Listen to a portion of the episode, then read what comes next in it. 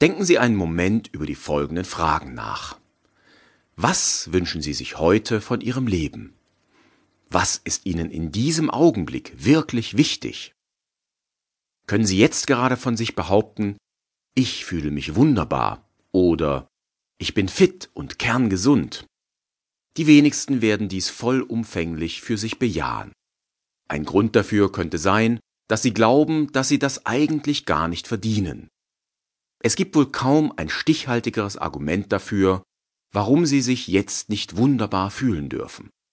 Gestehen Sie sich das zu, genießen Sie es. Doch woher kommt dieses Gefühl, dass Sie es nicht wert seien, sich gut zu fühlen? Der wohl gewichtigste Grundstein dafür wurde uns regelrecht in die Wiege gelegt. Als Baby und Kleinkind verstehen wir nicht, warum wir den warmen, schützenden Mutterschoß verlassen mussten und warum wir scheinbar nur dann Aufmerksamkeit und Liebe bekommen, wenn wir schreien, dass es uns schlecht geht. Diese Erfahrung prägt die meisten Menschen ihr ganzes Leben lang und ist möglicherweise auch eine der Hauptgründe für Krankheit überhaupt.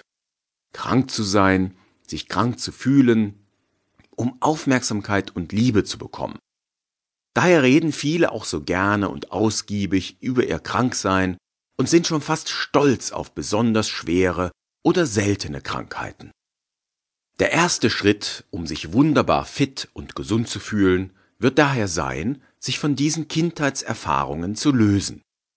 Beginnen Sie daran zu glauben, dass Sie alles Gute verdienen, das das Leben Ihnen zu bieten hat, und geben Sie das negative Selbstbild auf. Machen Sie sich klar, dass das Leben uns gewollt hat, sonst wären wir nicht da. Das ist leichter gesagt als getan, und oftmals am Anfang bitter.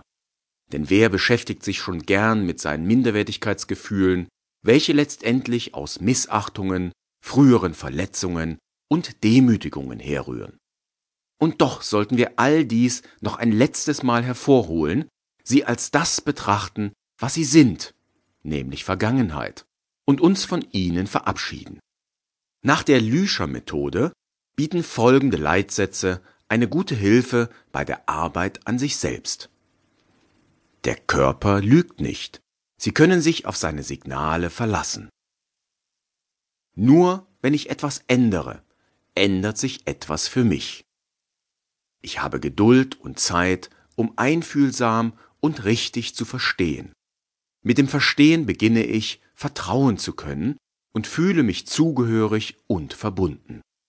Lernen Sie, Verhalten und Emotionen wahrzunehmen und den Unterschied zu verstehen. Bewusstsein heißt wahrnehmen, was wir erleben.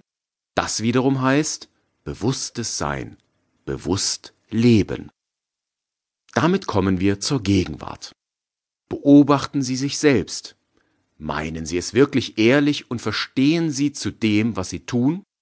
Denn jede Unehrlichkeit jeder Opportunismus und jede Lüge schadet früher oder später unserer Selbstachtung und vermindert unser Selbstvertrauen. Horchen Sie also genau in sich hinein. Was denke ich? Welche Gefühle sind da und wie verhalte ich mich? In welcher Umgebung geht es mir gut und wobei fühle ich mich wohl?